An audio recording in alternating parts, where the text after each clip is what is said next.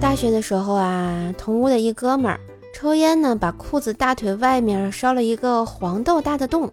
我建议他别穿了，女同学看见多不雅观呀。这家伙不理，继续穿，还对我说：“在你眼里这只是个小洞，对女同学来说这是致命的诱惑呀。”呵呵。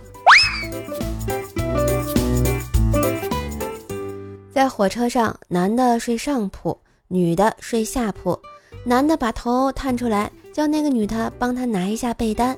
那女的说：“不如我们假扮夫妻怎么样？”那男的窃喜说：“好呀，好呀，呃，怎么个假扮法呀？”然后那女的说：“你他妈不会自己拿呀？” 这也行。前两天啊，朋友当爹了，生了个闺女。